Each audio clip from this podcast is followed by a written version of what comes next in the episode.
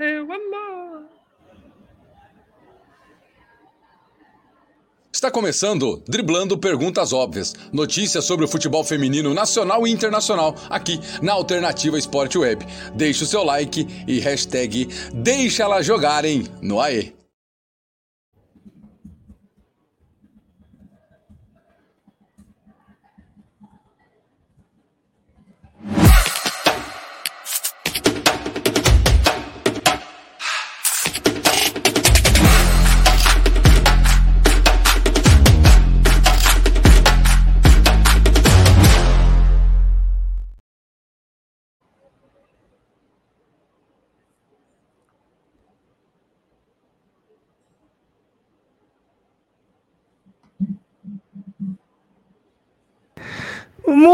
Muito boa noite, a galera que nos acompanha no ao vivo, né? Pelo menos, né? Para quem tá nos ouvindo aí de casa pelo, pelo Spotify, qualquer outro agregador de podcasts, né? Muito bom dia, boa tarde, boa noite, enfim. Seja bem-vindo ao DPO Driblando Perguntas Óbvias, número 18, hoje, para a gente falar um pouco sobre as Copas Nacionais, Ligas Europeias, a importância do, do, dos rivais, uma entrevista maravilhosa dos rivais no futebol feminino. A gente veio para engrandecer, vem para falar cada vez mais aqui sobre o futebol feminino. Então já deixa o like, já segue a Alternativa Esporte Web, onde você estiver nos acompanhando. Rodrigo, seja muito bem-vindo para o DPO.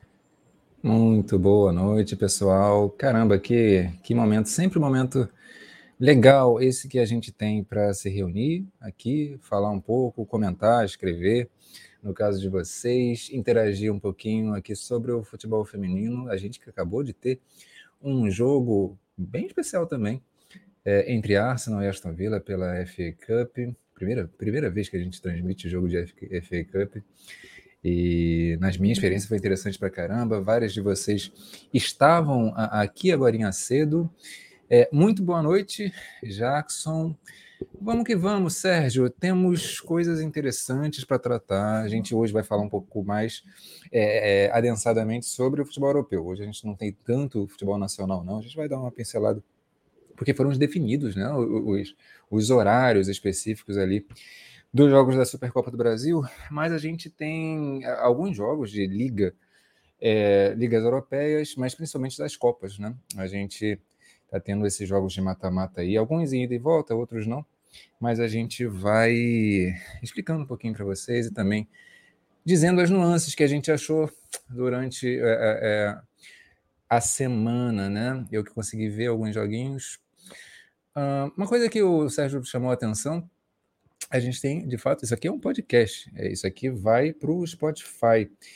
E uma experiência que eu tenho durante a semana é justamente é, eu, por exemplo, não tenho o YouTube Premium. Né? Se o YouTube quiser me dar, eu aceito, mas eu não estou ainda nessa condição, então eu acabo usando o Spotify para ouvir, né? Quando eu estou no metrô ali. E é interessante, é, é, é, é para até ver como é que a gente, a gente vai. E no caso de vocês também, vocês têm essa possibilidade. Realmente somos multiplataformas, já não sejam Exatamente, multiplataformas. Então já sabe, né? Vai lá no seu agregador de podcast, qualquer um, que você já acha lá, nosso querido Alternativa Esporte Web, viu? Para a gente falar um pouco aqui sobre o nosso DPO. E vamos começar sobre esse amistoso internacional, que foi muito bem divulgado, inclusive, até pelo próprio Bayern de Munique, onde o Tigres a 35 mil pessoas dentro do estádio venceu por 1 a 0 a equipe do Bayern de Munique completa, viu? Esse jogo tem vários ingredientes, um deles você já chamou a atenção, né, Sérgio, que é justamente isso da divulgação. Foi realmente um amistoso divulgado. O material de mídia, o material de comunicação, tanto do Bayern de Munique como do, do Tigres, foi muito bem feito, né? especialmente na internet. É, essas imagens circularam, vídeos, jogadores do Bayern, a Magu, é, é todo mundo ali, a, a, a Bu, todo, todo mundo é, é, fazendo vídeos, jogadores do Tigre também, isso chegando, esse intercâmbio entre a Alemanha e México foi interessante de ver, assim. E a gente sempre fala, o futebol brasileiro ele também pode tomar essas coisas como exemplo. E o maior público da história é do Bayern de Munique. Em um jogo foi dado pelos mexicanos, né? Isso que a gente fala que o futebol mexicano ele está bastante é, é, pujante, né? Bastante pujante, se não tanto ainda dentro é, é, é de campo, mas em termos de comunicação e de mídia bastante. A gente discutiu isso alguns episódios atrás, é, quando a gente falou do, do, do futebol mexicano. Então são coisas para a gente prestar atenção. E o jogo ah, quem pensa assim, ah, o futebol mexicano está muito atrás, o Bayern de Munique deu um passeio. Não. Quem venceu o jogo foi justamente o Tigres. O Tigres é o campeão da Copa Amazonas, primeira versão, primeira edição, melhor dizendo. É, foi o Tigres justamente campeão em casa. É isso. Aos olhos vistos de 34.946 pessoas. Bayern de Munique é aquele jogo dele que tem uma dificuldade ofensiva, a gente sabe disso, né? Um jogo mais amarradinho ali e tal. As mexicanas mordendo pra caramba na marcação, me surpreendeu bastante, caramba. Isso me faz lembrar o, um jogo específico que eu vi é, é, é, inteiro, né? Que foi é, o Atlético de Madrid, aqui na, na Ladies Cup, contra o Internacional. É, e a gente também pensa, né? O Atlético Madrid, por mais que o Atlético Madrid tivesse ali muito mescladão. Foi o 3x3? Foi o 3x3. Foi 3 a 3 O Atlético de Madrid, por mais que tivesse mescladão, tem aquele padrão europeu, né? uma tática mais bem desenvolvida, a gente sabe. Só que o Inter também respondeu bem aquilo. Né? E, e aí foi um 3 a 3 bastante disputado ali. Então é interessante esse intercâmbio, que porque mostra a capacidade dessas jogadoras, tanto brasileiras como é, é, é latino-americanas, elas também são capazes de acompanhar o que a Europa propõe. Só que entre nós aqui, a gente tende a se desorganizar. Por isso esse, intercâmbio é, é, é, tão bom. E foi interessante de ver é, um pouco desse jogo, sim. E parabéns ao Tigres, campeão da Copa Amazonas, e também parabéns ao México por essa, e também para a Alemanha, né? Esse intercâmbio entre continentes, intercontinental. Sempre muito válido, importante. E aí, estamos testemunhando aqui, Sérgio. Exatamente. Eu, eu espero, sinceramente, né, que, que, que o mundo olhe para isso com bons olhos, né? Inclusive para que isso se repita, e claro, né? A gente puxando a sardinha para o nosso lado, como o Rodrigão falou, principalmente para os times brasileiros, né? A gente deu um passo ali com a Ladies Cup, mas precisa dar uns passos aí, como o caso da Copa Amazonas, aí fica já de, de, de case de sucesso aí para o futebol brasileiro, por que não alcançá-las, né? E também, Rodrigo, Exatamente. Aqui o Lucas Lopes. Já vamos comentar sobre o Barcelona, tá? No nosso script aqui, querido Lucas Lopes. Vamos pro próximo tema. Próximo tema ainda não é o futebol espanhol, mas são o Campeonato Francês e a Taça de Portugal. Houve troca de posição mais uma vez no Campeonato Francês, Sérgio, e com um jogo absolutamente emocionante. O Fleury é, conseguiu um empate com a, o PSG. Né? E o PSG que estava na liderança é, é, deixou empatar. Tava, chegou um momento que estava 4 a 2 para o PSG. Né? E o Fleury conseguiu ali aos 70 e aos 76 minutos conseguiu empatar. Como está aqui. Kemet, que jogo. Foi um jogo realmente bastante interessante. É, essas equipes, tanto o Lyon como o, o PSG, estão oscilando um pouquinho mais. É, é, é, o PSG ganhou do Lyon, por isso estava na frente é, é, na liga. E, e a tendência era essa: o, o, PSG se manter eternamente na frente, porque dificilmente essas equipes perdem ou, ou perdem pontos, né? Mas aconteceu. O, o, o PSG perdeu pontos para boa equipe do Fleury. Uh, e mais, o Lyon, ele, apesar de ter tido um pouquinho de dificuldade, ele tem tido algumas dificuldades, especialmente contra boas equipes como contra o Montpellier é, teve um pouquinho, mas acabou vencendo ali. Né? É, é, é venceu o Montpellier por 2 a 0 e com isso, o Lyon agora é de novo o líder do Campeonato Francês, Sérgio. E que vacilo do PSG, viu? Apesar do, apesar do jogo. E um detalhe curioso, viu? O, o primeiro, o, o, o, na verdade, o tropeço do Lyon, que deu a passagem da liderança para cima da equipe do PSG, salvo me engano, foi um empate com o Montpellier. No primeiro turno. Salvo então, engano, foi isso. Então o Lyon realmente conseguiu retomar sua liderança aos poucos, né? Reencontra seu jogo Saradabits, né? Então as coisas começam a funcionar um pouquinho melhor ali, depois do que a gente já tinha visto aqui, a gente trouxe inclusive Champions e tudo mais. Sobre o jogo do PSG, é absolutamente incrível, na minha opinião, que o Fleury conseguiu fazer. Que, que quem não quem, quem viu o jogo, quem conseguiu ver esse 4 a 2 e a, e a equipe do PSG abriu o placar depois de um começo de jogo difícil, até complicado, era inimaginável você você é, você vê, né, como o Rodrigo colocou aqui, um pesadelo. O Fleury se quer empatar esse jogo e, e destronar praticamente a chance do PSG, né? Mas vamos ver. Tem campeonato ainda pela frente, mas era uma oportunidade que, na minha visão, o Paris Saint-Germain não podia dar para trás, viu, Rodrigo? E... Exatamente, né? Foi um jogo que teve pênalti perdido pela, pela Ramona Bachmann, enfim, teve, teve, vários ingredientes ali. Foi uma falha, né? Acabou que teve é, uma falha de, de bola de defesa do PSG mas nada disso tira o mérito não do, do Fleury, que tem, tem uma boa equipe e conseguiu disputar bem, conseguiu entender bem os momentos que podia pressionar, que podia precisava recuar um pouquinho mais. O PSG que tem um, um, tipo de jogo que é, é muito bem é, encaixado nas né, engrenagens do PSG, todo mérito aí pro, pro, pro PSG e pro Fleury principalmente, mas também o, o Lyon, é, eu percebi esse jogo a Marrosan um pouquinho melhor, Marrosan encaixou um pouquinho mais.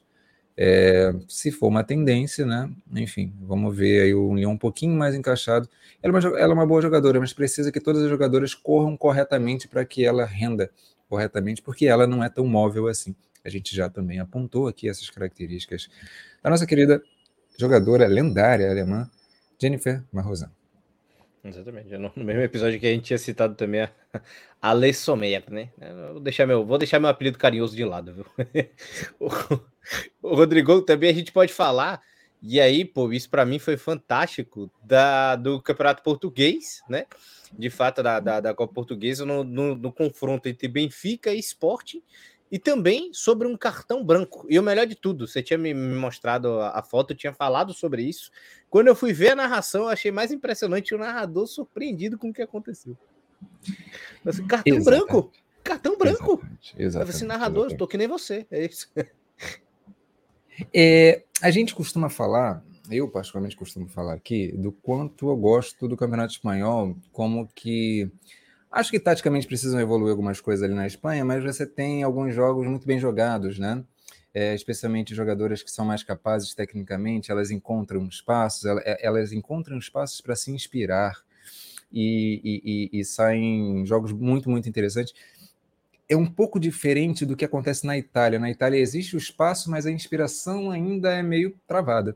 Né? Existem algumas questões ali para o futebol italiano observa, é, é, evoluir.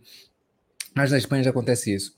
Só que a gente percebe, né? A, a, a gente está comparando aqui Itália e Espanha, a Espanha está realmente um pouco à frente. Portugal não está à frente da Espanha, né? Está bastante aquém.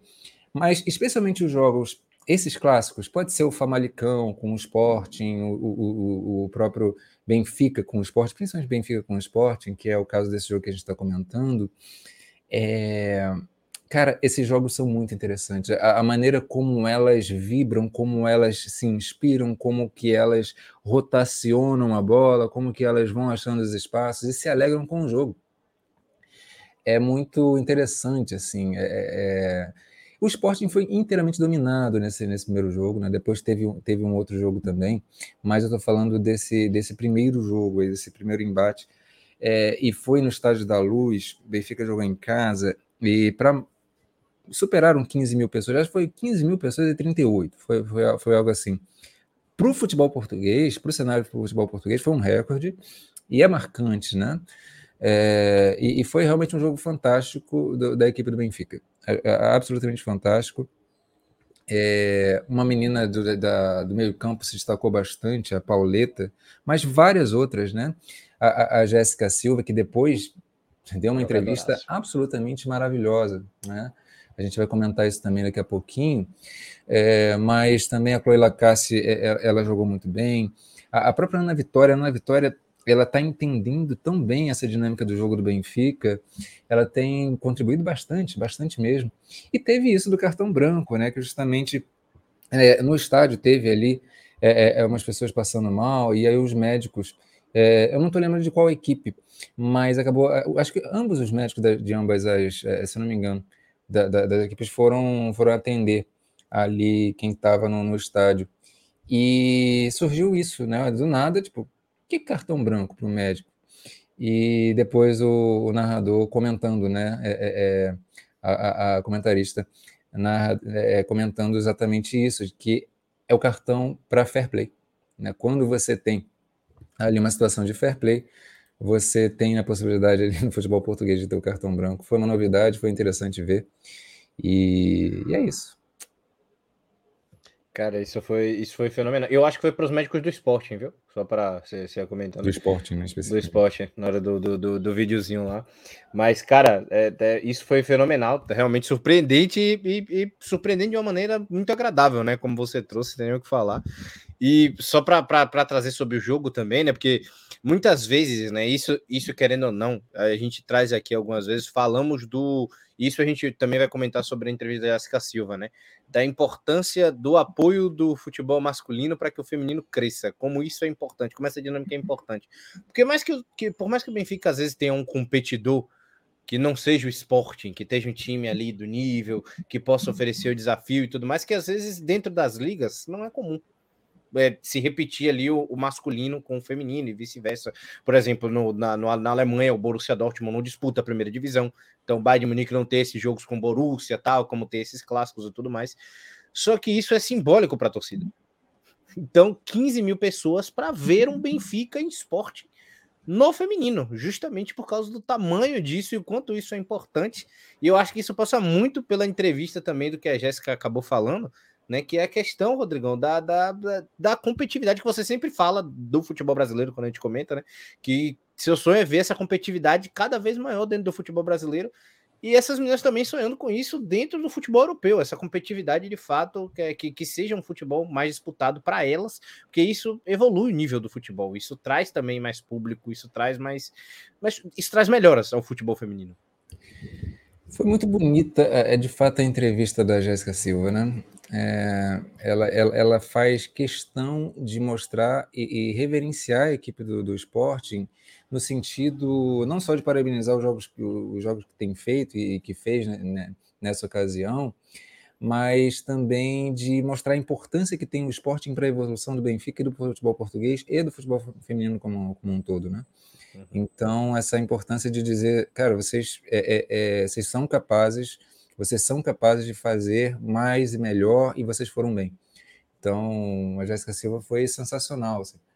E justamente é essa sensibilidade, você perceber a importância do rival, né? E, e incentivar, incentivar o rival para evoluir, para você evoluir junto, porque depende, né? Ela mesma menciona diretamente isso. A gente depende de vocês. Então, é, é isso, isso é fantástico, essa visão, essa sensibilidade. Eu acho que uma das coisas que mais me chamam a atenção na equipe do Benfica como um todo é justamente, e aí eu acho que o maior nome nesse, nesse sentido é a Kika Nazaré, a maneira delas entenderem futebol, a maneira delas jogarem, delas interpretarem, delas falarem, delas comunicarem futebol, inclusive verbalmente, mostra muito isso o tempo inteiro. E essa entrevista da Jéssica Silva vale a pena buscar depois, quando vocês puderem, é, ela é exemplo disso. Então, lindo, lindo de ver. Foi lindo de ver o jogo e finalizar com, essa, com aquela entrevista. Aí foi a cereja do bolo. Cereja total do bolo, viu? E só para falar também, um dos destaques da partida, tá? É, o Rodrigo tava, tava mandando alguns vídeos. Chloe Lacasse, espetacular, viu? Ai, Jesus amado. Meu sonho é ainda ver essa, essa mulher jogando, jogando em times até maiores, mas enfim, tá fazendo um bem absurdo pro Benfica e tô, tô achando maravilhoso. Vamos falar então, Rodrigo, pulando aí da, da, de Portugal para a Itália, né? Fala, vamos falar italiano agora, falar sobre o campeonato e a Copa Italiana, né? Primeiro sobre o campeonato italiano. A Juventus, mesmo vencendo, ainda não convence. Ainda não convence, ainda, né? Ainda não jogo do melhores do futebol até aqui. Ainda fiquei meio naquela assim do tipo. Tá mal, Arão. Tá mal. Pois é, é, a Juventus de novo com, mesmo, com a mesma pegada né, de tentar dominar o jogo, mas ao mesmo tempo dando muito, muitos espaços. E isso se vale muito por essa escolha do João Montemurro, que é esse jogo de posse de bola, só que para você fazer esse jogo de posse de bola, você precisa fazer uma marcação alta. Só que você precisa, você precisa ter as peças corretas para fazer bem essa marcação alta. Senão, por mais que você tenha jogadoras melhores, o sistema te trai. Porque te, eu, esse sistema que o John Montemurro joga, ele pede, ou melhor, ele exige que a equipe marque de maneira perfeita, porque senão você vai deixar necessariamente jogadores no mano a mano, e aí você vai perder o ritmo da partida, você vai perder todas as condições para realmente ter o domínio efetivo da partida. Então, esse sistema mais guardiolesco, né, essa coisa que a gente se acostumou a, a ver muito valorizado no futebol, se não for feita a perfeição, você coloca o teu time em desvantagem, em desvantagens claras. E é isso que a gente vê hoje na equipe da Juventus, pegando equipes muito inferiores e sofrendo absurdamente, porque quer controlar a partida sem a, a, as, a, as valências corretas. Né? Não que as jogadoras não, não, não, não tenham capacidade para, mas é preciso uma transição para isso. Você não pode sair do nada e, e querer é, é, dominar todas as partidas, ser hegemônico e etc. A Juventus tem a condição de ser hegemônica, mas esse estilo eu acho que está um pouco à frente do futebol italiano ainda. Né? É, eu acho que é preciso dosar um pouquinho e não dar passos maiores que as, que, a, que as pernas. Exatamente. Para a gente ir caminhando também, Rodrigo, tá, a gente pode falar talvez de uma equipe que tem um potencial também absurdo, né? Que é a equipe da Roma, que ainda trupica em alguns momentos, né? Ainda tem algumas certas dificuldades, principalmente de, de encaixar, às vezes, um ritmo de jogo, né? É uma equipe que lembra muito aqueles comentários que eu fiz do Chelsea, né? Que às vezes tem, tem uma qualidade, tem, tem, tem, tem o meio-campo, o time consegue construir, mas às vezes prefere é, é, jogadas mais fáceis de velocidade. Eu acho que o futebol ele tem muitas fases e, e, no futebol italiano ele permite que a gente olhe algumas dessas fases. Do que, que eu estou falando? Por exemplo, a fase de recuperação de bola. Não é que a Roma seja perfeita, não, mas ela consegue ter uma certa vantagem em relação aos outros times italianos nesse sentido. Outras, na fase de construção, a Roma ela consegue se colocar em situação de último passe o tempo inteiro o tempo inteiro. Erra constantemente. É, mas o futebol italiano permite que isso é, é, se desenvolva, se mantenha, persista, e por isso a Roma goleia tanto. Sofre bastante gols. Né? A Roma também é um time que não foge, é, é, não é, a Roma não é uma exceção nesse sentido. Todos os times italianos, de modo geral, sofrem bastante defensivamente é, é, tem bastantes oportunidades das equipes adversárias e tem também para fazer. Só que a Roma acho que tem esse diferencial. A Roma ela consegue se colocar em mais situações frequentemente é, de, de, de conclusão para gol e isso acaba sendo fazendo de fato um diferencial. E aí existem outras situações, por exemplo, a Fiorentina no jogo passado estava é, com uma jogadora a menos e isso desestabilizou a equipe. A Roma foi lá e nessa, né, nessa consistência fez os sete gols. Né? Depois a gente vai ver na Copa é, Italiana também a Roma goleou por 8 a 1 é, é, a, a, equipe, depois eu vou, vou lembrar. Pomigliano. O Pomigliano. Então, é isso, entendeu? É, é, é o Pomigliano que perdeu de só 2x1 da Juventus. E a Roma fez lá, foi, fez 8x1. É que a Roma é esse timaço e a Juventus é um time muito ruim? Não. Eu até acho que a Juventus ela tem mais jogadoras capazes. Mas é, é, a Juventus tem essa questão do estilo que a gente já falou, e a Roma ela tem um time ajustado para criar o tempo inteiro situações, apesar de errar bastante. O futebol italiano permite que ela se sobressaia bem e está sobressaindo muito bem. De fato, a Roma, a Roma ataca de qualquer, de tipo, não que, que seja bagunçado, ele é realmente versátil, assim, de qualquer jeito e em poucos passos. É, é impressionante como, como a Roma consegue chegar na, no campo de ataque lá na, na, na, no futebol italiano, viu? Vamos falar também da, da, da, da, tentativa de briga pela liderança, né, Rodrigo? Vou falar da vitória do Milan por 3 a 2 por cima da, da Sampdoria. Foi um bom desafio.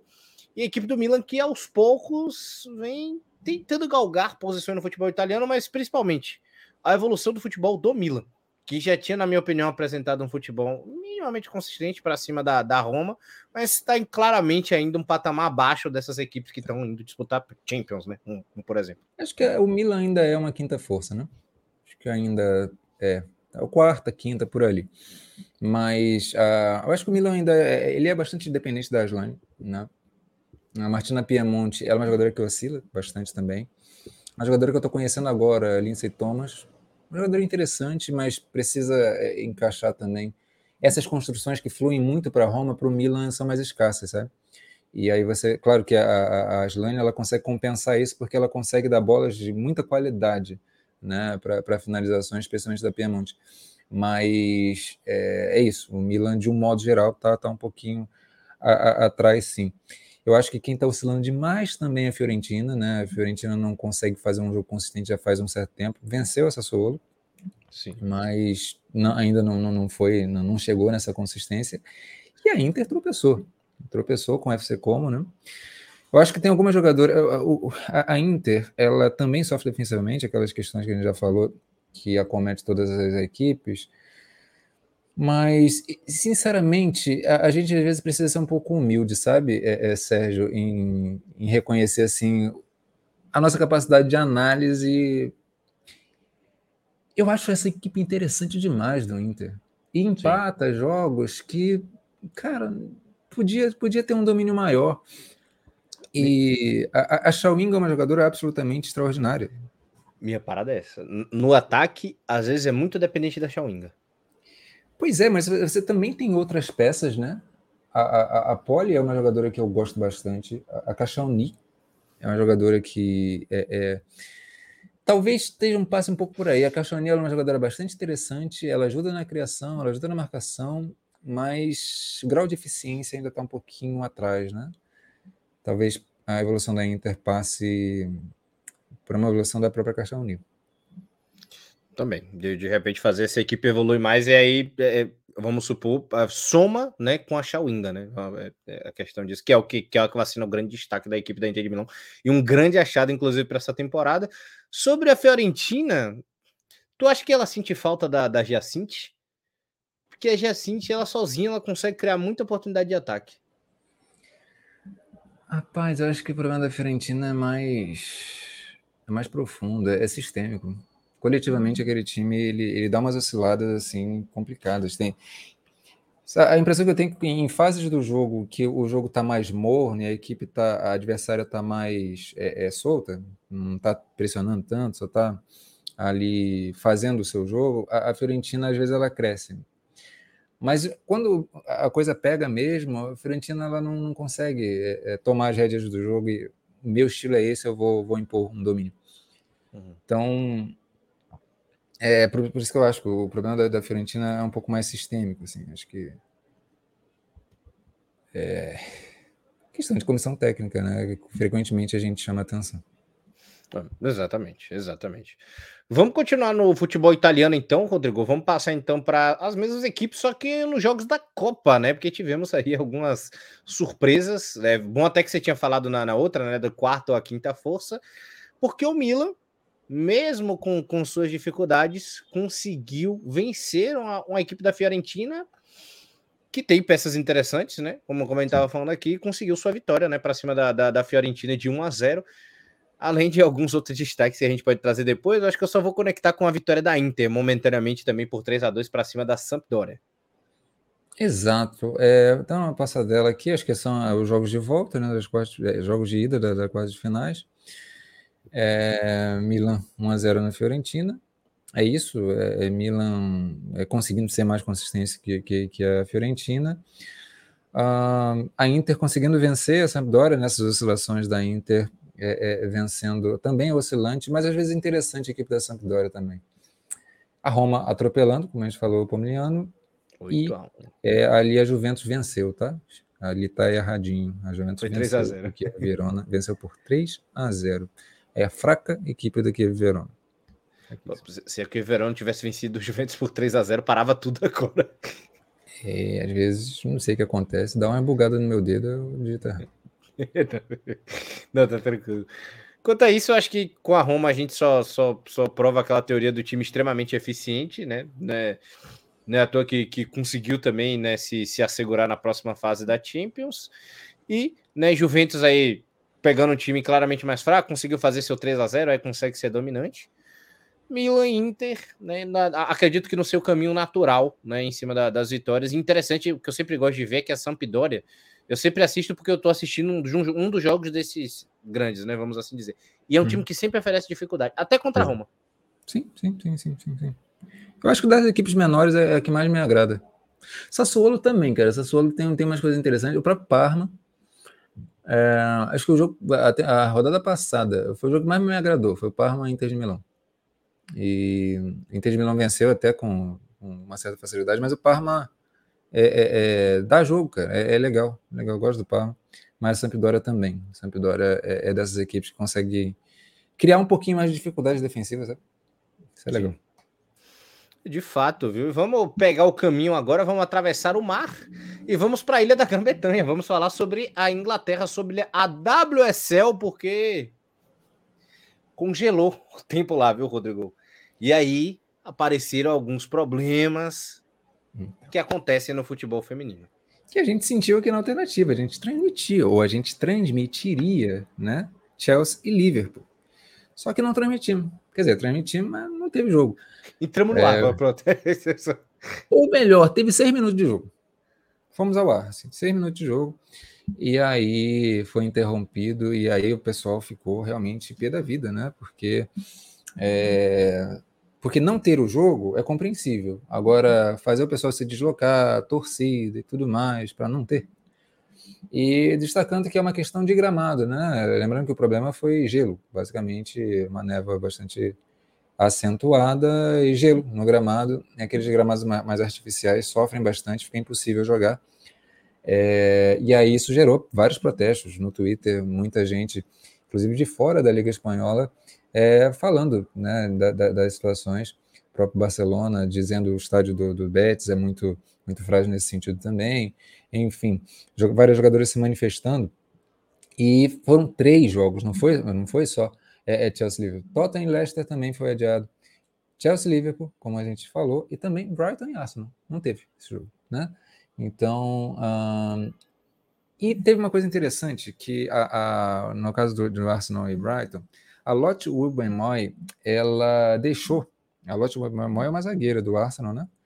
Ela deixou debaixo da, da, das bancadinhas, do, dos, dos, bancos, um dinheiro para a torcida comprar ali suas, suas batatas fritas, suas, é, seus refrigerantes e assistirem ao jogo do masculino, né? Do Arsenal masculino. Se não me engano, foi contra o Tottenham?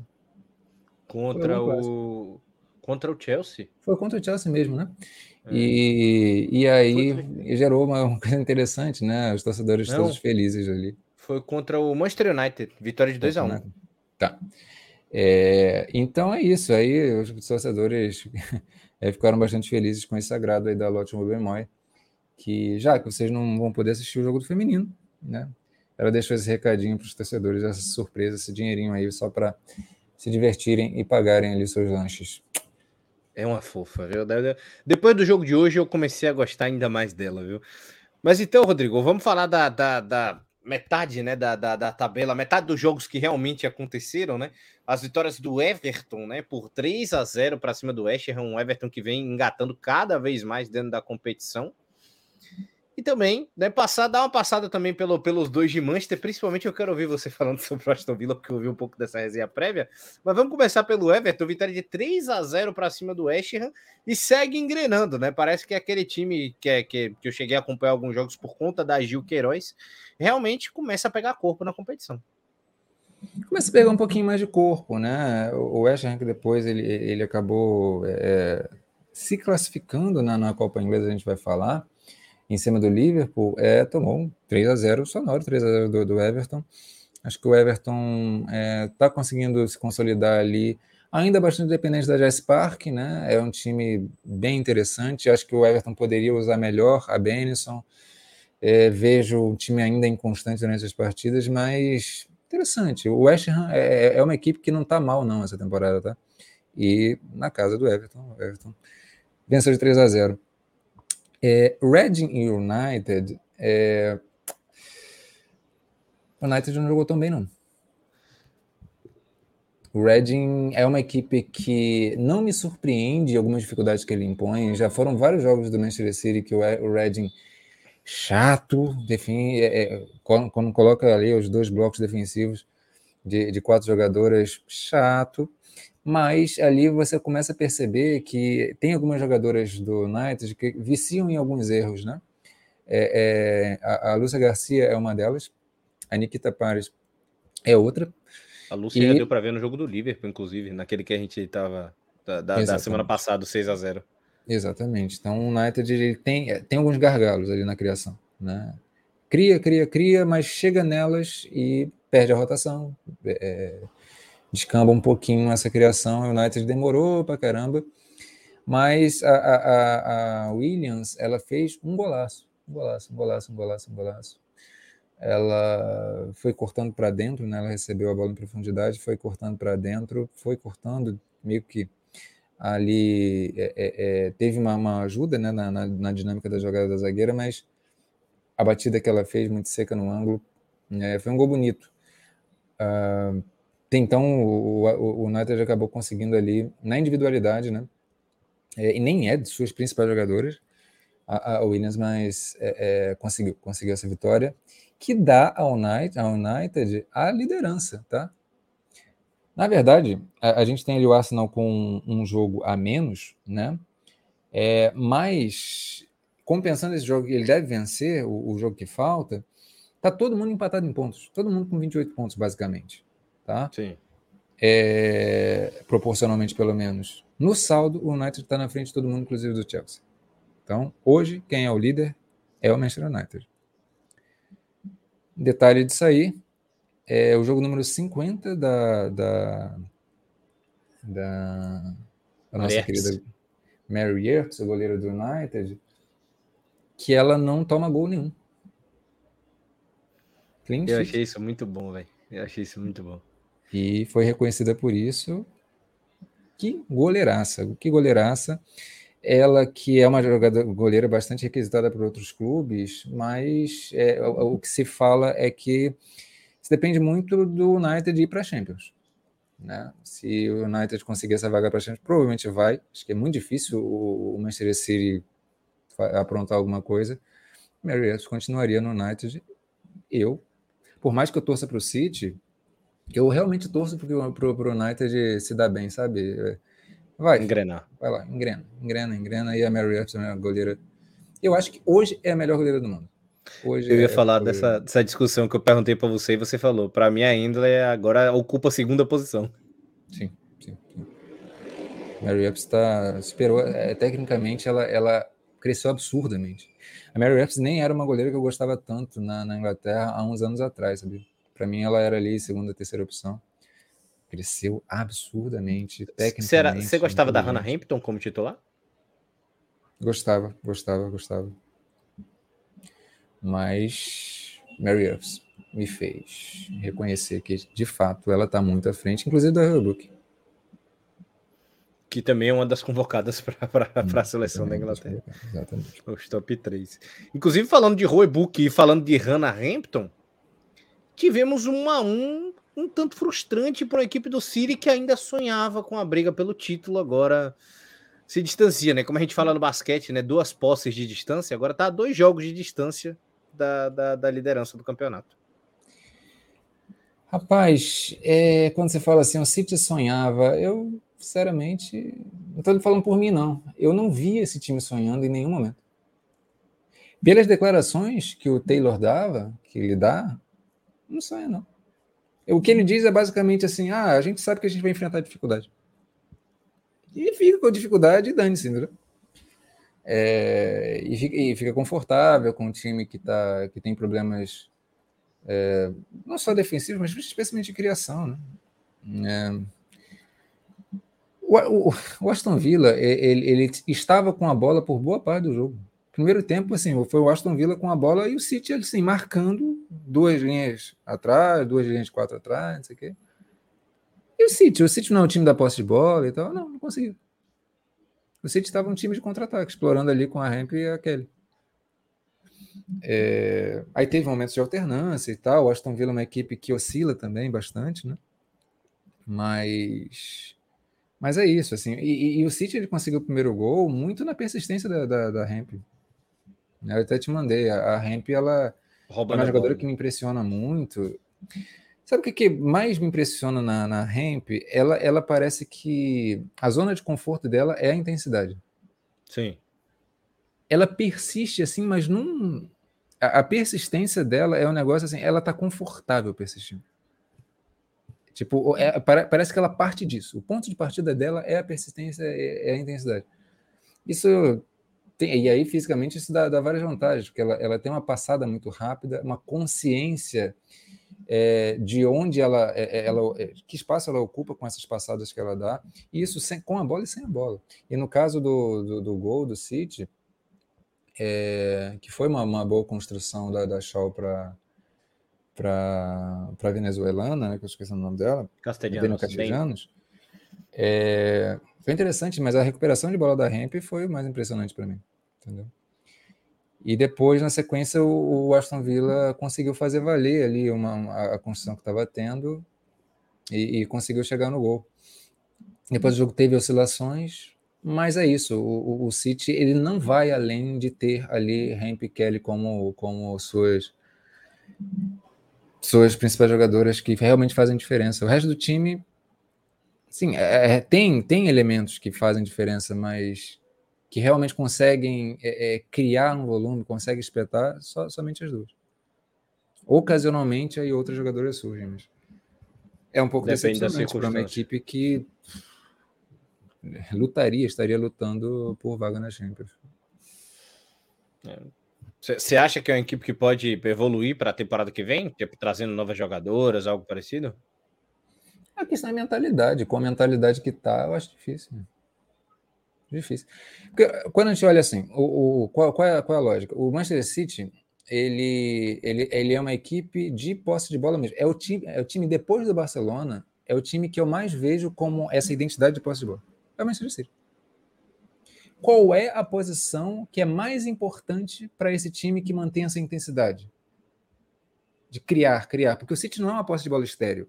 É uma posse de bola que espeta o tempo inteiro e recupera rápido. Quais são as posições mais importantes? São as meias ofensivas. Jogam como meia, meias ofensivas hoje no City. A Laura Cumbs, que é uma jogadora boa, mas é só isso, que já está há séculos no time. E a Deina Castellanos, que na verdade é uma centroavante. É uma centroavante extra classe, mas ela joga de organizadora, de armadora, não é a dela. Então você precisa ter nessas posições jogadoras fantásticas, e o City não tem. Antes você tinha aquele Walsh que fazia esse pêndulo, esse balanço e, e conseguia desequilibrar bastante ali. Na verdade, não é desequilibrar, mas quem, quem, quem desequilibra mesmo é, é, é Hemp e Kelly. Mas a, a, questão é que ela, ela conseguia dar um, um equilíbrio muito grande para a equipe. Hoje a Razegal, ela consegue fazer alguma coisa, mas sem as meias de frente é impossível. Não adianta você ter Kelly, Hemp, não adianta as posições ali que o, que o City perdeu, que, é, que especialmente era, era o Air que, que, que ocupava ali, é, já teve, enfim, Rose Lavelle, já teve Sam Mills, enfim. Hoje são jogadoras que cumprem medianamente a função. Então, assim, com isso não dá para sonhar. E defensivamente tem problemas também. Enfim, não, não vejo investir na zaga. Você tem ali a, a, a Laia Alexandre, é interessante, mas eu não acho que a Greenwood seja a, a, a zagueira ideal para o City. Eu acho que a Greenwood é uma, é uma lateral esquerda. Que está sendo improvisadona também. Entendeu? É tudo isso. A Esme Morgan, uma jogadora tipo da base do City e tal, identificada com o clube. Mas ela não é para jogar na lateral, não é para jogar de zagueira, ela não é para estar no City. Desculpa, assim, é. Para o que o City pretende, né? Que é conquistar deveria pretender. Deveria pretender, que é o próximo passo. Né? Esse, daí eu, esse daí eu deixo até para mais até ainda para o Rodrigo falar, porque realmente isso daí é, é, conhecimento de causa, viu? Porque realmente é sofrimento. A gente espera né, que o City se recupere e aproveite a, o crescimento do Manchester agora junto com o Chelsea e o Arsenal também para se tornar essa força, porque isso engrandece a WSL, né? Querendo ou não. Então, Rodrigo, vamos falar de contratações, né? É, tivemos aí a contratação da, da, da Estelle Cascarino, da Lisa Naslund, você ainda vai falar mais sobre, mas um grande destaque sobre a, a Revier, né, que é canadense com origem dominicana, a lateral direita da equipe do Manchester United, chegaria para a reserva da Ona Battle, né? É essa grande sinalização, né? Porque quando você tem essa contratação, você pensa assim, e a Ona Battle? qual vai ser? Ela tem muita sondagem, ela tem. É, muito se fala, se ventila da possibilidade da ONA ir para o Barcelona, né? Porque já que estão ali seus companheiros de seleção espanhola, é, pelo menos a seleção espanhola que a gente conheceu, né? Hoje está um pouco diferente, mas a ONA continua sendo convocada, enfim. é, estaria ali as suas amizades mesmo, né, da, da, da ONA. E, e a Rivière é uma jogadora. O Canadá, como um todo, é, é, é, uma, é um país que é muito prolífico em laterais, né? É, e a Rivière não é exceção, não. E, e ela é uma boa jogadora. Ela estava é, no futebol estadunidense, num clube que não está na WSL, né? Tive até dificuldade de, de, de achar assim esse time. É, me surpreendeu bastante, assim, onde estava a Rivière, normalmente não e já há bastante tempo, ela, ela nunca foi assim, de, de um clube extra classe, e, e, mesmo assim ela bastante convocada para a seleção canadense, indo bem por lá. É, eu acho que o Manchester United ele não consegue manter, eu acho que ele não despenca a qualidade de, de Onabero para Rivière, mas manter a qualidade, nem defensiva nem ofensiva, né? Mas acho que não chega a despencar, mas é. manter exatamente não consegue. A Casca Renault, acho que ela tem a experiência do PSG, né? Ela, ela é irmã da, da Casca Renault do Lyon, que é essa jogadora mais conhecida. Eu, eu gosto, da, pior de tudo, eu gosto das entradas dela no segundo tempo da equipe do PSG, dos jogos que eu vi. Não vai ser nada extraordinário de mudar o jogo nem nada, mas ela sempre entra consistente e com, e com vigor físico dentro do jogo. Isso. Eu acho que é isso, assim, a estética da Renault, acho que qualquer jogadora que venha do PSG, ela é importante porque é, é, o PSG tem, tem uma engrenagem tática e coletiva muito bem definida. Então a, a jogadora ela ganha uma consciência tática muito grande, né? E, e para atuar ali precisa também ter uma consciência técnica também. Então, a Casca Renault não é diferente disso. Então, acho que vai contribuir sim para o sistema defensivo do Arsenal. A Lisa Naslund, eu não achei muito material dela, tá? Ela tem 27 anos, meio campista norueguesa, vinda do futebol norueguês mesmo, e não achei muita coisa dela. Enfim, é, espero que seja uma contratação que não seja dessas, assim, só para só preencher. Enfim, mas a gente vai precisar olhar um pouquinho ela para ter opiniões mais profundas.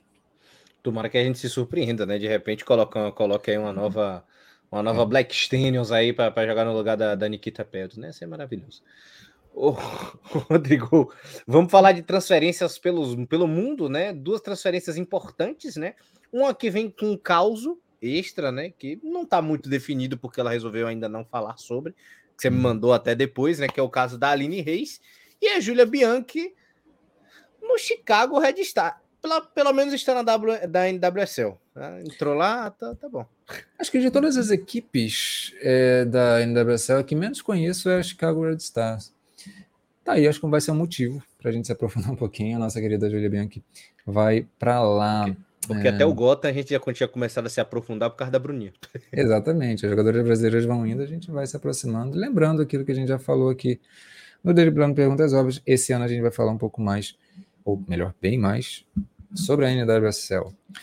E quem estava na NWSL como preparadora de goleira, já tinha se aposentado, era a Aline Reis, estava no Orlando Pride, e ela fez um vídeo, né, assim, dizendo que não podia falar muito sobre, mas que estava muito incomodada, que estava revoltada, mas que estava muito feliz que estava voltando para o seu time, que a, lhe abraçou, né, durante boa parte da carreira, que foi justamente o Grande Tenerife. É, e é isso, ela está de volta. Eu sou a favor Nossa, disso, sabia? Aline Reis. Porque a Aline já é, uma, já é uma goleira experiente, né? A Aline já é. A Aline, a Aline é praticamente da geração da Andrea, né? Um pouco uhum. mais um pouco é. mais nova, claro, né? Mas as duas foram ali, a Andrea era titular e a Aline sempre teve presente em ciclo de seleção. Sim. Então, é aquela, aquela coisa assim, sempre teve ali. Então, pô, goleira mais experiente, querendo voltar para casa, até quando é mais nova eu já apoio isso. Então, goleiro mais experiente, melhor ainda, né? Se ela tá se sentindo bem, mas ainda a gente bem. vai saber ainda, né? Qual é a situação assim que, que rolou lá no Orlando. Ela mesma não Você acha dizer, que ela vai então. explanar? Você acha que ela vai explanar de fato isso? Eu acho. Ah, em algum acho. momento isso deve vir à tona, porque.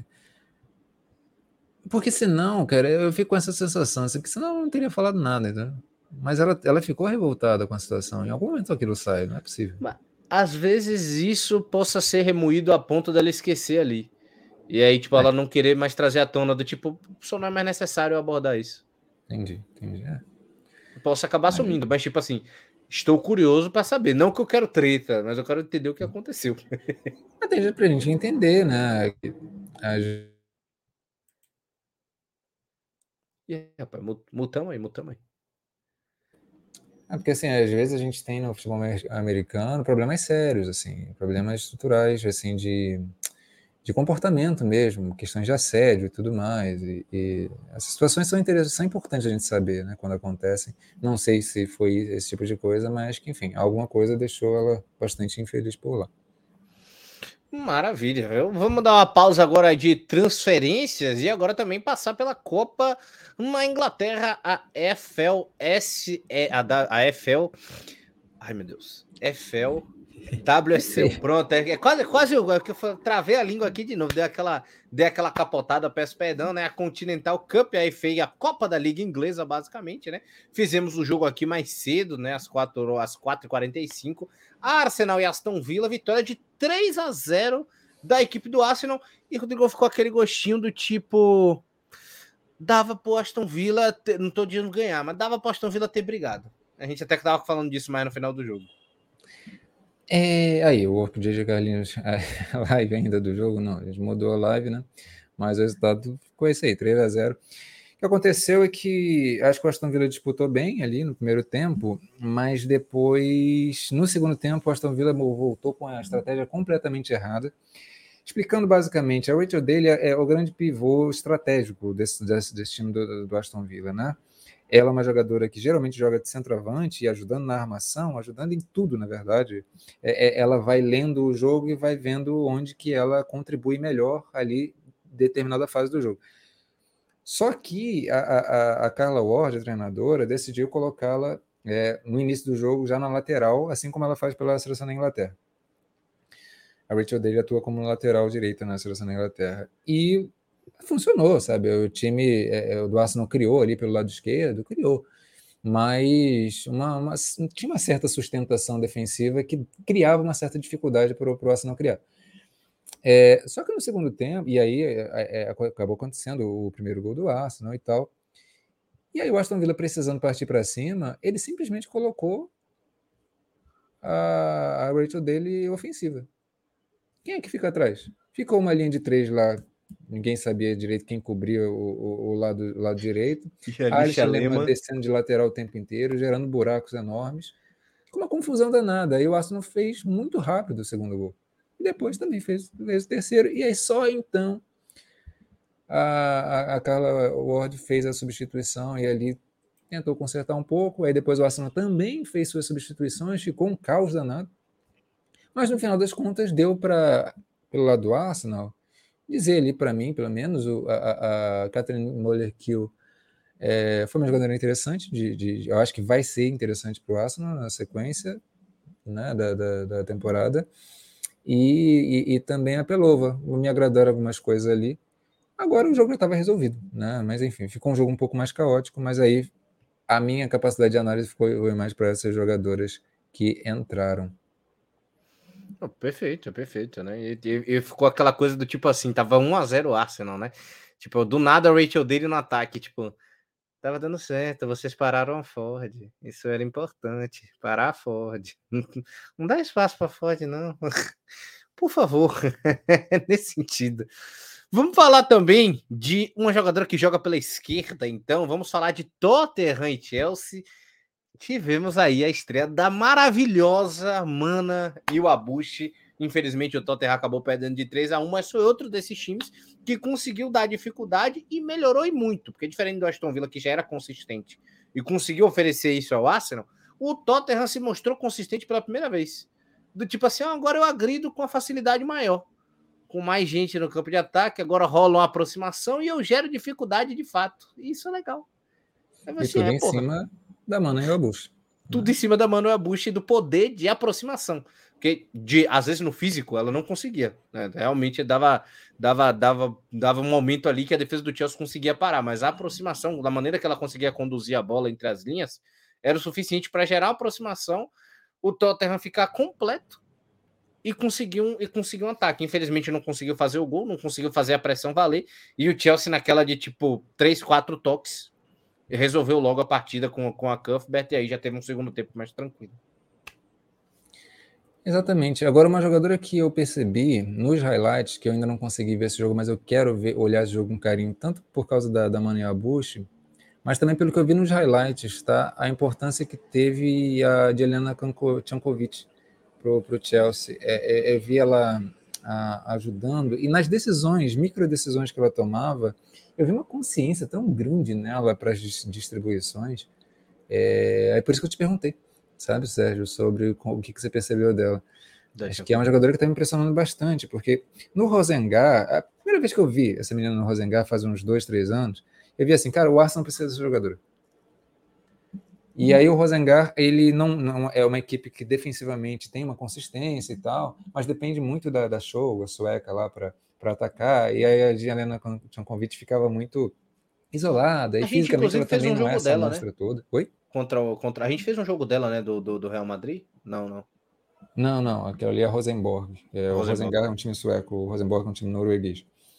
É, mas ficava ali isolado e tal, ficava pensando, caramba, será que ela tem físico para aguentar esse jogo do Arsenal, do Chelsea? Tá mostrando que tem, cara. Porque é isso, as outras jogadoras coletivamente ali geram aproximação e ela inteligente pra cacete, impressionante assim.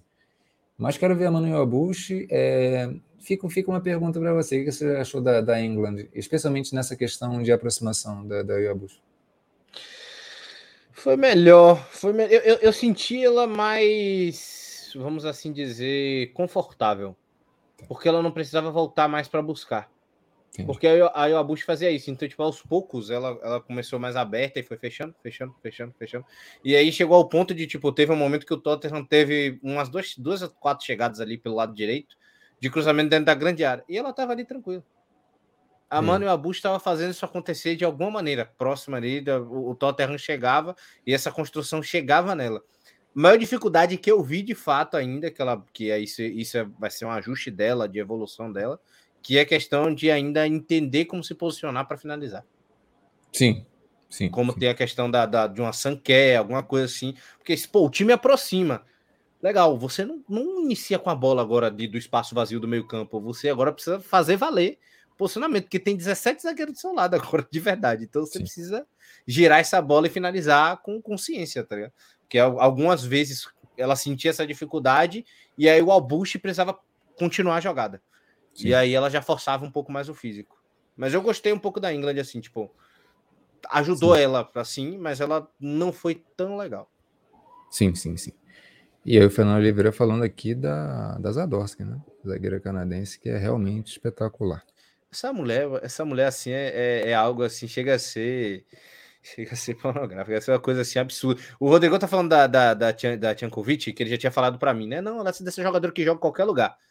Do nada ela tava de volante e a é inspirada de meia ali, jogando mais à frente, e ela tranquila, tipo assim, joga aqui desde criança. É isso aí, meus parceiros. De boa, e ela trocando passe, entendendo como o sistema funciona. Tá? A Zardoski é a mesma parada. Do nada teve um contra-ataque, né, do, do Chelsea, uma saída de bola, um escanteio, ela foi pelo lado esquerdo. A lateral veio trocar, ela olhou para a lateral e falou: não, não, bora, bora, bora. E ela saiu subindo. E trocando passe, e tocou na mão e uma bucha, e falou assim: vamos fazer a jogada aqui. E aí do nada virou primeira volante. Eu falei assim: essa mulher é maluca. Uhum. Que, que, caraca. Não, não maluca num mau sentido assim, do tipo, é, é genial, genial, genial. Uma zagueira que tem um poder de adaptação tão forte, tem, um, tem uma recuperação absurda em bola né? Para ser uma ela é uma zagueira forte, um pouco pesada, mas ela tem muita velocidade também. Agora acho que tem duas jogadoras no Tottenham ali que eu acho que elas precisam de alguma coisa para evoluírem, pode ser coletiva, né? Pode ser suas companheiras que podem dar esse up nelas. E é a Spencer, que é uma jogadora que eu gosto, gosto, uma jogadora forte, que consegue clarear a jogada, consegue ter uma, uma lucidez ali, mas ela é um pouco instável. Essa é a minha questão com ela. E a Neville, a Neville também, ela tem uma, uma acho que uma disciplina defensiva grande, também tem uma, uma, uma consciência é, é, é ali de organização de jogadas, mas é, é, às vezes eu também vejo ela perdendo esse protagonismo, perdendo essa, tipo, essa é a fase do jogo que eu preciso ser protagonista. Ela perde um pouco esse negócio. E aí o Tottenham coletivamente cai, absurdamente. É, enfim, eu não sei como que a Manuel Bush, ela porque a Mana também ela tem essa coisa de cair e oscilar, né? Talvez Sim. o Tottenham precise de alguma espécie de Rachel Daly ali, para que, tipo, não, eu vou ser o fio condutor desse negócio. E a Mana ainda é. tá sem ritmo também. Ela, ela é. claramente ela deu. Entrada, quando ela entrou no segundo tempo, ela tava cansada. Exatamente. Mas eu vejo o Tottenham em condições de, de engrenar um pouquinho mais, sabe? Eu vejo. E no outro jogo a gente teve Liverpool 0, West Ham 1. Esse jogo eu vi apenas highlights e interessante ver o West Ham, cara. Interessante ver o West Ham. Hoje a quinta força da Inglaterra é disputada entre basicamente o West Ham e, e Aston Villa. Aston Villa. E, e o Everton também. O Everton ainda não. O Everton ainda, claro que tem, tem tido vitórias importantes, mas eu, eu vejo o Everton mais inconsistente. O West Ham, ele, ele consegue ali é, tem dificuldades, como teve com, com o Liverpool, mas, mas ele consegue ser um pouco mais equilibrado. Assim. Sim. É... Um Contra um Liverpool que cá entre nós ainda está né? muito abaixo. Tá muito tá abaixo. Tá muito abaixo, realmente. E é um time extremamente assim do tipo. É aquele time que gera uma confusão em você em certo momento. É muito confuso. Sim. E é muito. E por incrível que pareça, é uma coisa que não pode ser, mas é, é dependente da Wanda Sunday. É, é, é, é. E, e aí, tipo, é, é, meio bizarro, porque, tipo, ela não acha nada. Ela busca aquela jogada de velocidade mais velha, já não adianta tanta coisa, já não funciona de tal maneira. Ele, ela chega, às vezes ela até chega lá ganhando corpo, mas e aí? Daqui para frente você faz o quê, amigo? A Wanda Sunday. Tipo, tipo a Geise no Barcelona, você conquistou o espaço. O Barcelona sabe o que fazer a partir daquele espaço. O Liverpool não. É. Acho que os tempos áureos da Van der Sanden, né? Era mais nova e tal. Foi na seleção holandesa ali na, em 2017, quando a Holanda foi, foi campeã, ela foi bastante importante. Por isso, porque os times, acho que os times adversários ainda ofereciam essa, essa possibilidade dela ganhar pela ponta e ali ela criava muita diferença na imposição física. E também no Lyon. O Lyon tinha uma equipe que também trabalhava muito para ela fazer esse tipo de situação. Hoje ela é mais velha, ela já não consegue gerar tanta essa diferença assim mas ainda assim é, o Liverpool depende dela nessas, nessas escapadas. A gente chegou a ver isso no jogo que, enfim, só durou seis minutos, né, que a gente falou do gelo. A Van der Sanden criou ali as, as melhores situações do jogo, né, basicamente, criando os contra-ataques para o Liverpool. Mas, de fato, é muito pouco para o Liverpool. E, e, ela conseguia se equilibrar naquele, tipo, todo mundo patinando e a Van der Sanden correndo tranquilo, assim, tipo, ah, patins no gelo para mim é tranquilo. Exatamente. É, e esse, e o último, né, Rodrigo? Vamos falar de Manchester City e Bristol City, 6 a 0 para a equipe de Manchester, mas aí também o Bristol City que é um time da segunda divisão, né? É, o Bristol ele, ele caiu, acho que na, na temporada de 19 e 20, ou foi 20 e 21, acho que foi 20 e 21, ele acabou caindo. Era um time muito simpático, ele, ele tinha um uniforme vermelho, como tá aí, só que ele tinha um coração branco no meio. E depois eu descobri que foi o time que revelou a Ramp, né? A Ramp ela jogava de centroavante. Eu vi um joguinho assim, a Ramp de centroavante no Bristol começando, ali seus 17 aninhos e tal. É, era totalmente diferente. Depois a Ramp mudou pra caramba. E aí a Ramp enfrentou o time. É o tipo de jogo que foi me fez assim, ah, vamos nos iludir um pouquinho? Pô, legal, 6 a 0 Ramp aí, deitando rolando. Pô, legal, pô. Me fez lembrar lá o 2021. Mas, enfim, só ilusão mesmo. 6 a 0 Vai dar City e Chelsea. Aí acabou as ilusões, né? Total. Na, nas semifinais. E. Calma, pode haver surpresa. É eliminatória, pô, eliminatória. Ih, rapaz, aquilo ali tá difícil. Mas vamos lá, né? E, e o Arsenal, Arsenal. pega o, o West Ham. E aí, enfim, eu acho que o Arsenal está bastante encaminhado para jogar a final, provavelmente contra o Chelsea. Já, já falou. Você acha que então a final tá, tá encaminhada para Chelsea e Arsenal? Se eu não me engano, igual da outra vez. Eu acho que a outra final da Continental também foi Arsenal. Ou, ou, ou foi Chelsea. Porque teve. São, são duas FA Cups. Uma é FA WSL, que é a Vitality. Acho que a Vitality foi Chelsea e, e City. E aí a outra que foi essa Continental, acho que foi Chelsea. É, não, foi. Não, foi, na verdade foi ao contrário. Foi, foi, ao contrário? É, porque tava no, no, no, quando a gente estava vendo o jogo, tava no intervalo mostrando a final do ano passado. Ah, então então entre, City, entre City e Chelsea, foi isso mesmo. Ah, então tá. É, aí, enfim. Chelsea tá em todas, né? Consegue chegar em tudo, literalmente. Vamos passar então agora para a Copa também, mas essa é a Supercopa da Espanha, onde o Barcelona venceu por 3 a 0 a equipe do Real Sociedad. E aí tivemos um mix de emoções, né, Rodrigo? Tivemos aí o caso Geise, que a gente ainda vai aprofundar aqui, do, é, enfim, durante, esse, durante essa temática. E tivemos também a, a lamentável entrega de medalhas da, da, da Supercopa da Espanha, né? Que, que, pelo amor de Deus, mas enfim, o Barcelona venceu por 3 a 0 por parte, né? Acho que teve é, a Supercopa da Espanha tem uma comunicação legal ali, é, os times eles se reúnem e tal, tem, tem uma questão com a cultura da Espanha e tudo mais. É, geraram fotinhas e, é, num, num, num, lugar, né? Que, que é simbólico para a cultura da, da Espanha, tudo bonitinho ali. Aí teve a final, né? Enfim, 3 a 0 do Barcelona. A Itana foi, foi bem importante nesse jogo. É, gerou, inclusive, é, elogios do, do próprio Xavi, né? Treinador masculino. E título legal. E aí você tem a entrega de medalhas que a Federação Espanhola resolve não querer. Não é para entregar medalha para ninguém, não. Por quê? Por causa daquela questão que a gente já falou aqui no, no DPO, né? Que é justamente o conflito que existe entre as jogadoras do Barcelona, que eram as jogadoras da seleção, e hoje não são mais, enfim, vários conflitos e criancice, pura infantilidade, né? enfim, e falta de profissionalismo ainda por cima. Absurdo.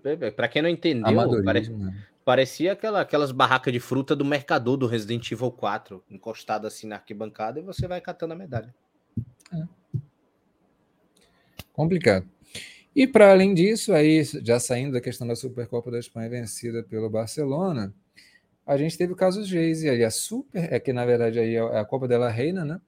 Sim. É, o Barcelona fez 9 a 0 no, no Sassunha, só que colocou a Geise em campo. Só que a Geise, a última partida, ela tinha feito pelo Madrid CFF tendo sido expulsa. Ou seja, ela não era elegível para jogar o jogo. E aí o Sassunha entrou com, com recurso e é, o Barcelona eliminado. E não só o Barcelona, porque Sevilha também, a jogadora Nagore Calderon, também estava é, impedida de, situação, de né? jogar, mesma situação, só que jogou. Então, Barcelona e Sevilha eliminados da Copa de la Reina. Esse, no caso, foi amadorismo dos clubes, né? Mas tudo bem. Exatamente. Esse daí, dos grandes, inclusive. E vai, vão, vão acabar amargurando a eliminação. Nesse caso, então, né, para quem está se perguntando, passam os times né, derrotados né, por Barcelona e Sevilha. Passam aí Osasuna e Bilbao? Não estou lembrando. Se eu, se eu não me engano, é o Bilbao. Então passam, passam os dois agora né, de volta para a próxima fase da Copa de la Reina, né, da, da, da, Espanha, lá na Espanha, trazendo o caso aí. E vamos falar então, Rodrigo, essa, por favor, lhe dou, lhe dou as honras para a gente falar da, da, da, das notícias no futebol espanhol. Né, tem, tem, duas, tem, tem duas bacanas para a gente comentar, mas principalmente é que o Lucão botou mais cedo aqui no chat sobre o recorde do Barcelona. Exatamente, aqui a imagem acabou não indo, a, a, a do, dos, dos, jogos do, do, Campeonato Espanhol, mas a gente vai fazer aqui as notícias do Barcelona. É, o Barcelona venceu o, o, o Levante Las Planas né, por goleada. É, deixa eu ver se eu consigo buscar aqui isso, gente. Se eu não me engano, foi 7? 9 a 1. 9 a 1, nossa. É, esse jogo foi interessante, cara. Esse jogo foi interessante. Vamos, vamos, vamos falar rapidinho do, desse jogo, Barcelona e Las Planas, que a, a Vicky Lopes, ela fez é, é, seu primeiro gol pela Liga, né? É, e foi a jogadora mais jovem a marcar na Liga Espanhola, ali 16 anos, 5 meses e 27 dias. A jogadora que mais me impressionou nesse jogo foi a Cláudia Pina, que a Cláudia Pina é, foi o jogo que, que eu mais vi dela à vontade, absolutamente é, é, fluida no jogo. Muito, muito, muito fluida. É, e a Vicky Lopes articulou muito bem com ela, tá? Então, outra jogadora que teve um destaque bem grande foi a Oshoala e também a Atina Robosevic. Essas jogadoras foram muito, muito, muito legais. Um, e finalizando a questão da, das notícias do Barcelona, uh, apesar disso tudo, uh, ainda tem, tem uma coisa antes. Né? O Barcelona ele conseguiu sua é, é, vitória de número 50, 50 vitória consecutiva numa liga, e isso é recorde mundial. Né? Nenhum outro time de futebol conseguiu isso na história. Isso é absurdo. E aí, e quando a gente até aproxima a imagem aqui, a gente tem vitórias absolutamente expressivas. O 9 a 1 que o Barcelona fez no ano passado em cima do Real Sociedade, o Real Sociedade vice-campeão espanhol, tomou de 9 a 1. é, 6x1 no Raio Vallecano, 7x0 no, no Madrid CFF, é, enfim, várias goleadas absolutamente expressivas. Né? 10x1 no Sevilha, meu pai, mano. Exatamente. É, sim. Absurdo, Real, absurdo. Real Sociedade, grande vítima. é, é. Porque eu acho que o Barcelona ele fica com raiva, porque o Barcelona, o Real Sociedade é uma equipe que consegue criar ali uma, uma certa dinâmica, né? E aí o Barcelona ele vai engata. Joga Vera, Vera, Vera mesmo com o Real Sociedade. Quer jogar? Vamos brincar então. Desce pro play. Basicamente isso. Né? Mas, né? apesar disso tudo, é, lá em Barcelona fizeram um mural para a Alexia, né? A Alexia super, super jogadora. vandalizaram. Vandalizaram. Disseram coisas como feminazi, coisas nem futebol, nem feminino, enfim apenas para destacar esse tipo de coisa, né? Esse tipo de coisa acontece. É, é, uma coisa, é um fenômeno que acontece muito na internet. A gente vê muito esses comentários desrespeitosos, para dizer o mínimo, né? É, em relação Fascistas. ao futebol feminino e, enfim, vandalizaram a Alexia com esses dizeres aí. Isso é fascismo puro, né? Essa é a verdade. Isso é a mais pura face do, do fascismo sendo, sendo expressada no, numa arte para homenagear uma jogadora. Mas sabe que eu, eh, eu ainda quero tratar isso no podcast em, em, em algum modo, porque é, é, uma face do futebol feminino que, que existe, é esse ataque que existe, né? Sim. Um dia eu quero tratar isso como tema aqui, não vai ser hoje não, mas é só para sinalizar que um dia a gente vai tratar disso aqui, que eu acho importante. Acho importante a gente entender esse fenômeno que é bastante machista, né? As pessoas quererem a comparação masculino e, e, e, e tal, e verem no, no feminino uma como se fosse como se estivesse abaixo de alguma forma e, ou, ou, ou, fosse, fosse ridicularizado mesmo. Eu acho que existem alguns fenômenos para serem entendidos aí, sociais, inclusive, culturais, mas o não primeiro, é para hoje, é só. O primeiro é aqueles highlights, não, só, só para a gente finalizar isso, mas os primeiros é aqueles highlights horrorosos de YouTube, né? Que tudo de highlight de feminina é highlight de, de comédia, né? Momentos engraçados do futebol feminino. Aí tem uma, uma foto de, de, de, alguma pessoa sinalizando algo sexual. É horrível, isso é ridículo. É, e tem o Gimico também. O Gimico eu acho engraçado porque eu, eu, é, é só mandar os masculinos que são piores. Né? Tipo o Batsuai jogando bola na trave e pegando na cara dele. Umas coisas assim. É o tempo tem inteiro, vários. Né? Tem vários. Mas, mas, a galera não, não olha para isso, né? E acaba colocando tudo ali naquele balaio. Rodrigo, Copa da Bola, da bola da Copa do Mundo, já estava confundindo tudo aqui. A bola da Copa do Mundo foi revelada para 2023. Abemos, como você trouxe, oceanos. Eu achei essa bola linda. O detalhe meio prateado azul assim me conquistou. Também, cara, também. Eu acho que a identidade visual dessa Copa do Mundo é uma das coisas mais espetaculares que eu pude presenciar em eventos esportivos. Assim é, tem todo uma, um carinho, uma questão de, de, um cuidado com a cultura dos países, né? tanto a Nova Zelândia como a Austrália, que cediam a, a, Copa do Mundo. E essa bola não é exceção, cara. É, é, é traz a coisa da água, essa dinâmica, né? É, é, essa, essa, esses movimentos né? de, de vento, de, de arquitetura e tudo mais. gostei, gostei bastante. Gostei bastante mesmo. Eu, eu, provavelmente, né, deve ser, deve ser uma bola, deve ser uma bola maravilhosa, né? Porque sempre todo, toda a Copa do Mundo, né, tem a questão do design, mas vem todos os implementos de tecnologia mais novos possíveis e tudo mais, né? Aí sempre rola aquela, aquela, aquela aqueles primeiros treinos, né, que, que as jogadoras, jogadores e jogadores, né, sempre antes de todas as copas estranham a, a bola, praticamente. Exatamente. E como o Jackson coloca aqui, tem os detalhes de pinturas dos povos nativos é, esse é um cuidado que essa Copa do Mundo tem, né? Com os povos isso nativos. É enquanto aqui no Brasil a gente investiga genocídio, e é isso, eu estou falando mesmo essa palavra. É... Né, na Austrália e na Nova Zelândia, a gente tem uma Copa do Mundo simbolicamente dedicada a eles, aos povos nativos de lá. Né? É, isso é a coisa mais linda do mundo. É um contraste absurdo. Né? E doloroso. E, e, bom, bom de coração mesmo. Bom que isso pata no futebol feminino.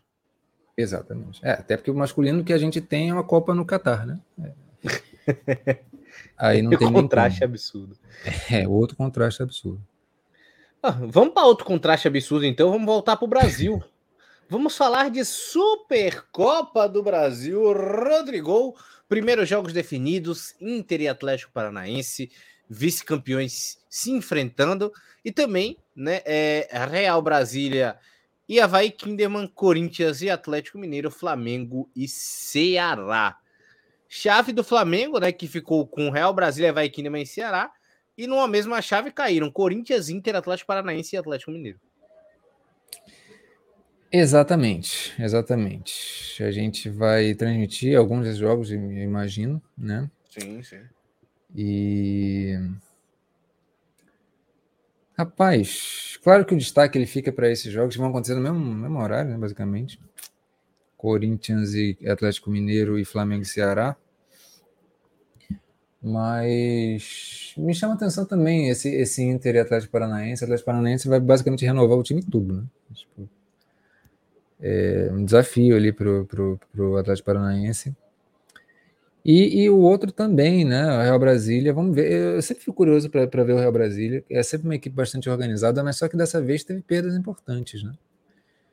É, vamos ver. Vamos ver. Só manteve a Gabi Soares, né? A Gabi Soares. Né? A Sassá continua lá? Porque a... Continua. Continua. Então. A Camila Pini, acho que não, né? Eu acho que continua também. Eu acho que a Pini continua também. É. Eu tinha tido a impressão de que a Pini tinha saído, mas enfim. Se mantiver essas três, que já é alguma coisa. Já é alguma coisa. E aí tem o Havaí que também ele, ele fez uma temporada bem abaixo, né? Enfim. Na temporada passada perdeu a Sandoval, não foi? Enfim. Fabi Sandoval foi, exatamente, que foi uma que foi uma das artilheiras inclusive do Brasileirão. Exato. Perda importantíssima. Enfim, horários definidos aí. Pini é do Atlético Paranaense agora. Foi, é, era isso, era isso. Então, eu acho que perde uma jogadora importante, cara. Pronto, Mas vamos, vamos falar mais de campeonato, é, de, enfim, do futebol brasileiro na, no episódio que vem. É, não, a gente, a gente conversa melhor. Eu tava pesquisando aqui a notícia da, da Sassá também, só para trazer a confirmação, mas a Sassá tá? A Sassá Meia fica no Real Brasília. Essa é uma das notícias junto com a Gabi Soares, mas grandes jogos para a gente acompanhar aqui. Provavelmente, muito provavelmente no sábado a gente deve fazer esse Inter e Atlético Paranaense, né? Com transmissão somente do Sport TV, mas a gente deve trazer aqui, provavelmente no domingo também, esse Corinthians e Atlético Mineiro é o que apetece, porque quem não quer ver o Corinthians, né? O time do Corinthians em campo, eu quero muito ver o do Flamengo também, que eu sou flamenguista, mas botaram os, os dois jogos ali que vai estar tá, querer todo mundo vendo no mesmo horário, né? Fazer o quê? Num dia colocam o 18h45 e 9 horas, no outro é tudo 10 e meia. É a magia da TV aberta, né? É isso. É a magia da TV aberta. Rodrigo, vamos para os destaques da semana, então, para a galera que vai nos acompanhar, inclusive. Destaques da semana dentro do futebol europeu, dentro do mundo do vôlei. Vamos para essa, essa etapa final dos destaques da semana aqui no DPO. Vamos lá, eu acho que Milan e Inter de Milão, pelo Campeonato Italiano, é um jogo interessante, vai acontecer no sábado, 10h30. Dijon e PSG, para aquela briga ali pelo Campeonato Francês, vai ser interessante também, né? Real Madrid, Atlético Bilbao, tem, tem vários jogos. Juventus Sampdoria acho interessante. Chelsea Liverpool, né? Enfim. É, só que aí, no caso, vai ser pela FA Cup, é outra, a Vitality. Roma e Sassuolo, enfim. É, Lyon e Montpellier também pelo Campeonato Francês, no domingo. Só que aí, no caso, é pela. Não é pelo Campeonato Francês, é pela Copa da França. E Valência e Barcelona. Tem alguns jogos aí. E temos no vôlei. Eu queria pedir para comentar um pouquinho esses jogos aí. Osasco Pinheiro, Flamengo Barueri, Praia Clube e Bauru. Expectativas. Vamos lá, né? Os jogos aí, os próximos jogos de Superliga de vôlei, né? Que acontecem amanhã e depois de amanhã. Osasco e Pinheiros, né? Que é um jogo aí muito aguardado por conta de uma equipe do Osasco que vem numa recuperação grande dentro da liga, tá? Então, muita gente é, é, é, aguardando de fato esse jogo, porque enfrenta a equipe do Pinheiros extremamente embalada, né? Até a gente falou aqui no último DPO sobre a vitória que teve a Cachapante, né? De 3 sets a 0 para cima do, do, do, do Minas, E com isso, né, com destaque absoluto da Edinara, que vem ganhando um apelido carinhosíssimo de Edinarova, né, por conta das russas, de como ela consegue descer aquele braço absurdamente, né? A Edinarova, carinhosamente chamada pela torcida, né, encara a Tiffany, né, do outro lado, a Tiffany que já tá com seus 37, 38 anos, né, chegando em etapas finais ali da carreira, mas muito importante, inclusive foi uma das responsáveis pelo jogo que a gente vai falar já já sobre a vitória do Bauru, né? Então, clássico imperdível. Flamengo Barueri é um jogo que, assim. Eu posso explicar em duas palavras só: Bernardinho e Zé Roberto. É um contra o outro, irmão. É, é, é tipo assim, é, não tem como você não acompanhar o técnico da seleção feminina com o ex-técnico da seleção feminina e masculina, que é o Bernardinho, dois extremamente vitoriosos por cada lado, se enfrentando né, entre Flamengo e Barueri. É um grande jogo, porque são duas equipes muito fortes. E né, fechando a rodada, a equipe do Praia que enfrenta a equipe do Bauru, que estava em ascensão, mas agora já encaram uma série de duas derrotas seguidas e vem para uma recuperação de um Praia que vem de uma derrota pro Flamengo, inclusive, que a gente também vai comentar aqui. Então, dois clubes aí buscando a redenção se enfrentam em Minas. É um grande jogo para acompanhar também, Rodrigo. Excelente. Então, agora que a gente já falou dos jogos que vão vir, Sérgio, eu queria que você falasse um pouquinho desse Flamengo para Clube 3 a 1 e aí a gente teve também, como você falou, o Bauru perdendo duas seguidas, né? Uma para o Minas 3 a 0 e também 3 a 0 o Osasco fazendo. E que sequência, viu? Pelo amor de Deus, você enfrentar Bauru e você enfrentar Osasco e Minas numa sequência não é nada. não é dos mais confortáveis, né? Vamos assim dizer. Mas claro, né? Primeiro falar da, da, da, até da situação do Bauru, que o Bauru ele teve a lesão da Liberaleia, né? Que inclusive, como eu sigo algumas das meninas do Minas por conta da seleção, né? Tá, ela é ex-Minas, então ela esteve com as meninas nesse meio tempo, foi visitar no quarto, abraçou e tudo mais, amiga, mas em quadra fez falta, fez muita falta. Essa equipe do Baru agora que, que, que vem com isso, né? Arrecadando também uma decadência. Duas vitórias de 3 sets a 0 seguidas, né? Uma pro Osasco que estava em uma fase e também estava precisando se recuperar. A Tiffany, destacaço do jogo, mais de 22 pontos teve presente na partida, entrou e voltou e mostrou aí, salvando a vida do Luiz Omar, que para mim é um grande técnico, apesar da galera do, do, do, vôlei, né, feminino, ter pegado bastante no pé dele, dizendo que ele não tá conseguindo mais acertar o time e tudo mais. Tá aí Tiffany de volta para acelerar aquela engrenagem e vencer por 3 sets a 0 Bauru. E claro, né, onde tem braço forte faz falta uma líbera, né? Que foi o caso daí da, da Tiffany encarando a equipe do Bauru. Já a vitória do Minas foi outra vitória importante, porque era um Minas que vinha de duas derrotas seguidas também e precisava vencer. Já tinha vencido São Caetano, venceu a equipe do Bauru por 3 sets a 0, uma vitória importantíssima também, né? Acabou dominando o jogo, inclusive nessa né, né, é, é, que foi nessa semana, foi, foi, foi a última rodada, inclusive, entre Minas e Bauru. Também jogo completamente dominado pela equipe do Minas. Destaque aí para pra, as Minas da rede, né?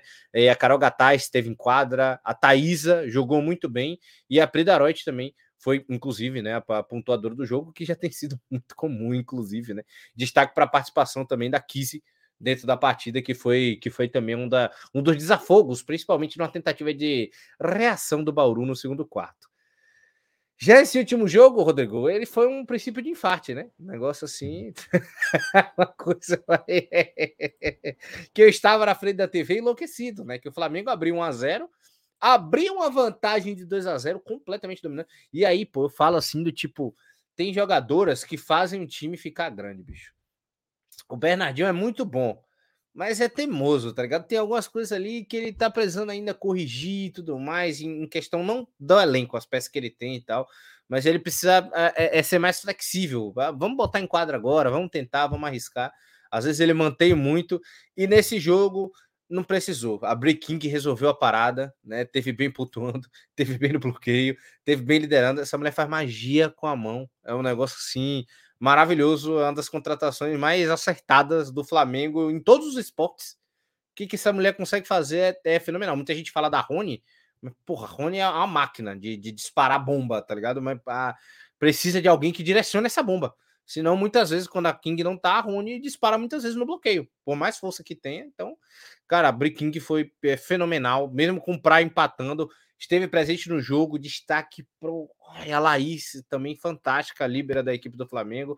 Um jogo fenomenal. É, é muito importante também a, a, as meninas ali que estavam um pouco fora dos holofotes das contratações, que já eram do, da equipe, que já eram do elenco como é o caso da, da, da, da Valkyria, como é o caso da Marcele, a jovem Helena e todo mundo que vem entrando, né? O banco da Bruna, infelizmente, né? Que, que acabou pegando o um banquinho, não entrou no jogo, não tinha, não veio a vindo em boa fase, mas o Flamengo completamente dominante, 3 a 1 para cima de um Praia Clube, que teve grande destaque da Carolana, né? Que, que de alguns momentos fez a equipe do Flamengo passar no parar no bloqueio, mas não todos. a Brequim que salvou a gente. Muito, muito, muito bom. É, é, é, já é o jogo da volta esse do, do Flamengo com é, o que vai ter, tá? Já, já, já. Primeiro jogo do. Já, já, é, já é o retorno já. Isso. Interessante, interessante. Que é o que eu lembro que teve. Aí, enfim. E aí, Sérgio, é isso. Por hoje. É o que tivemos. É o que tivemos e tivemos um, um DPO hoje, pô, passamos a limpo assim, mas foi muito bom. Foi mais enxuto, né? Mas temos alguns comentários aqui, para finalizar. O Jackson, ele fala da volta da Copa do Brasil. Rapaz, é... eu fico pensando a ordem em que as coisas devem acontecer no Brasil, sabe? Porque às vezes simplesmente promover competição, não sei se é suficiente. É, alguns de vocês aqui é, viram o sorteio da Supercopa? É patético. Colocaram a nossa lendária Aline Pellegrino, lá, que hoje está nos comandos da CBF, né, ali na futebol feminino um, para fazer o sorteio e ela sozinha, sem recurso gráfico nenhum, no papelzinho lá, e se ela. Sabe qual, qual é a impressão que dava? Que se ela errasse qualquer coisa ali, tipo, toma cuidado, tu vai ser demitida. Cara. É, sem estrutura nenhuma para fazer o um negócio. Não, não tinha nem sequer uma bolinha para abrir, né, cara? Nem, nem, nem para reutilizar bolinha, de algum outro sorteio. Mas era isso, era tudo anotado ali, tipo, negócio complicado, cara.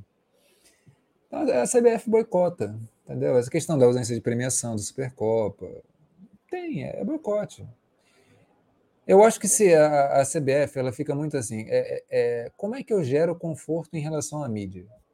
Sabe? É tipo a Globo. A Globo vai ficar reclamando? Ah, tá bom, eu vou, vou dar uma migalha para vocês pararem de reclamar, e é isso, aí fica, gera um conforto. E aí você não precisa dar calendário, você não precisa.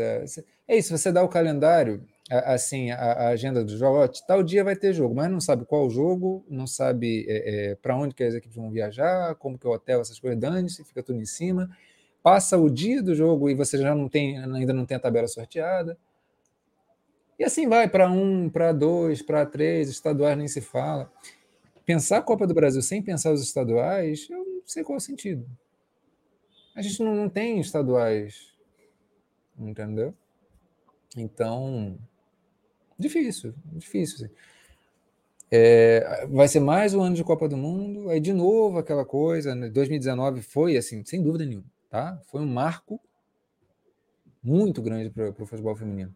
Mas o, o, quanto desse marco é, países da Europa, os Estados Unidos conseguem tipo alavancar, realmente criar produto com isso, tipo alavancar é, é, é, uma engrenagem financeira, econômica. O que, que o Brasil faz? A única coisa que o Brasil faz de maneira razoável é criar é, é, na base jogadores interessantes. Porque a nossa extensão é muito grande, basta se fazer uma peneira que os clubes que têm um mínimo de estrutura conseguem dar é, alguma condição para elas desenvolverem. Mas não, isso não se sustenta aqui no, nos clubes depois, entendeu? Então é isso. E aí a gente fica falando de visibilidade, não sei o quê. Sendo que a própria mídia, ela. A mídia alternativa, que eu falo também. É, é. Não, não, cobra como poderia, enfim. É, a, a, própria. Tiveram que cobrar a, a, o calendário, as datas. Porque a CBF não queria, não queria, não queria colocar. Tiveram que cobrar. o tá chegando a data da Supercopa, né? Acho bom ter um sorteio, né, CBF? É já Carlinhos perguntando sobre a NBA. Sérgio. Como sempre. Teve, teve terça e quarta. Teremos no sábado de novo. Fique tranquilo. Aí se dá, é todo dia NBA na rádio. Pega. Se depender do Jay Carlinhos, é isso. É, é todo dia NBA. É NBA todo dia, não tem mais esporte nenhum. Vai virar alternativa é NBA. Fernando Oliveira pediu para eu falar sobre a Alessia Russo. É, vai, vai surgir a ocasião da gente falar mais é, detalhadamente dela. Assim. O que eu posso dizer de um modo geral é que ela é uma jogadora bem, bem peculiar. Assim. Uma jogadora que acho que já é a principal centroavante da, da Inglaterra é, mas ela tem algumas valências importantes, né? Uh, ela usa a, a, capacidade física dela para chegar na frente nas jogadas, mas mais do que isso, a apuração técnica dela de, de dar os toques para conduzir a bola como precisa, também de preparação para o passe final e principalmente para a finalização. O gol que ela fez contra o Liverpool, o, o, o Sérgio, ele na hora matou a charada, assim, a maneira dela se movimentar e finalizar de maneira muito potente, né, rasteira, é, é, de maneira não óbvia, enganando a goleira. É um exemplo disso. Mas ela também ajuda na, na armação, na, na, criação de jogadas, enfim. A Alessia. O pior que foi na hora mesmo. Você falou, na hora eu falei, é gol. Na hora que ela movimentou. Exatamente. Ela, ela é um espetáculo. Só para avisar o dia Carlinhos foi 3 a 0 Arsenal, tá? No segundo tempo saíram mais dois. Então, mais dois. Então aqui, a gente tava aqui comentando. É, teve mais um aqui, Rodrigo, que os meninos estavam falando sobre a questão do Canadá. Que ele botou fique de olho no Canadá. Outros comentários falam que o Brasil está acima delas, mas na minha opinião está bem longe. E o Jackson botou: bem longe não. É nível parecido, hoje até um pouco acima, mas a seleção pode fazer uma campanha ótima na próxima. Olha, eu acho que o Canadá ele tem sérios problemas ofensivos, mas isso não é uma questão de elenco. Eu acho que é uma questão da, da Prisma enxergar algumas saídas, porque tem, tem muita. Se ela conseguir encaixar ali, por exemplo, a Adriana Leon com Chloe Cassi, a Rui Tema é uma dúvida, eterna dúvida, sabe? Eu, às vezes eu comparo a Rui Tema com Alexandre Pato, é uma coisa assim, ah, eterna promessa, é um negócio que não vai. É, é, é, é, a England do futebol português? É, no caso ela é canadense, né, Ruitano? Do, do futebol canadense, perdão. Mas eu acho que o Canadá tem, tem, tem condições. É, ele depende muito da, da Sinclair ainda. Mas defensivamente eu acho que é a equipe das, das equipes mais fortes que tem. E no estágio atual do Canadá, eu não me surpreenderia o Canadá chegar em semifinal de Copa do Mundo sabe? Ali eliminando inclusive a Inglaterra, tá, tá tão, tão no caminho e tal. Tem condição, entendeu? Mas pode evoluir mais, pode evoluir mais, mas aí é sistema ofensivo que não está funcionando já tem um tempo. A Prisman tem tentado jogadores diferentes, jogadores mais jovens. A Lacasse tem sido dessas tentativas recentes, porque a Lacasse ela não era convocada antes. Em relação à comparação com o Brasil, acho que o Brasil ele disputa muito porque tem um sistema defensivo interessante. É, o Brasil tem jogadoras que conseguem é, retenção de bola, isso, isso, é importante. Então, o Brasil consegue quebrar ritmo de equipe que, que gosta de posse de bola. Então, por mais que o Canadá goste de posse de bola, o Brasil não deixa ter muito, porque o Brasil consegue, é, além de defender bem, ele consegue reter essa bola e ficar com a bola atra muito através da condução. Tem até um excesso disso. Mas o Brasil ele recupera muito a bola, né? Então, é, comparativamente, acho que é, é, o Brasil está atrás ainda, mas não está tão atrás assim, não. Sinceramente, não, não, vejo tão atrás, não. Eu acho que o Canadá ele teria condição de estar tá bem à frente, mas não está, especialmente se setor ofensivo, como eu falei. É, lembrando que o Canadá é campeão olímpico, tá? Então, campeão olímpicas, campeãs olímpicas em cena aí dentro da, da, da, da, Copa do Mundo, né? Mas aí também é, é, é outra não, dinâmica. É, é outra coisa. Ali são 12 times, não tem comparação. É. O Canadá passou nos pênaltis direto, com tipo, fazendo gol de pênalti no jogo. A Fleming lá fazendo gol de pênalti, é isso. O Canadá foi, foi no 0x0 interno, tipo, 1x0 e 0x0. Se a Alexia fosse canadense, hein? Canadá campeão da Copa do Mundo e acabou. Não fala isso, não. Okay. é, eu, eu, o Sérgio outro dia falou que o Kelly no Arsenal. Não faça isso. Eu não sei lidar bem com esses comentários, né? Mas é isso, pessoal. Muito, muito obrigado a todos. Muito obrigado a todos que estiveram aí com a gente. É, hoje foi um pouquinho mais curto, a gente até estendeu um pouquinho mais aí. Mas é isso. Até a próxima. Valeu. E até mais.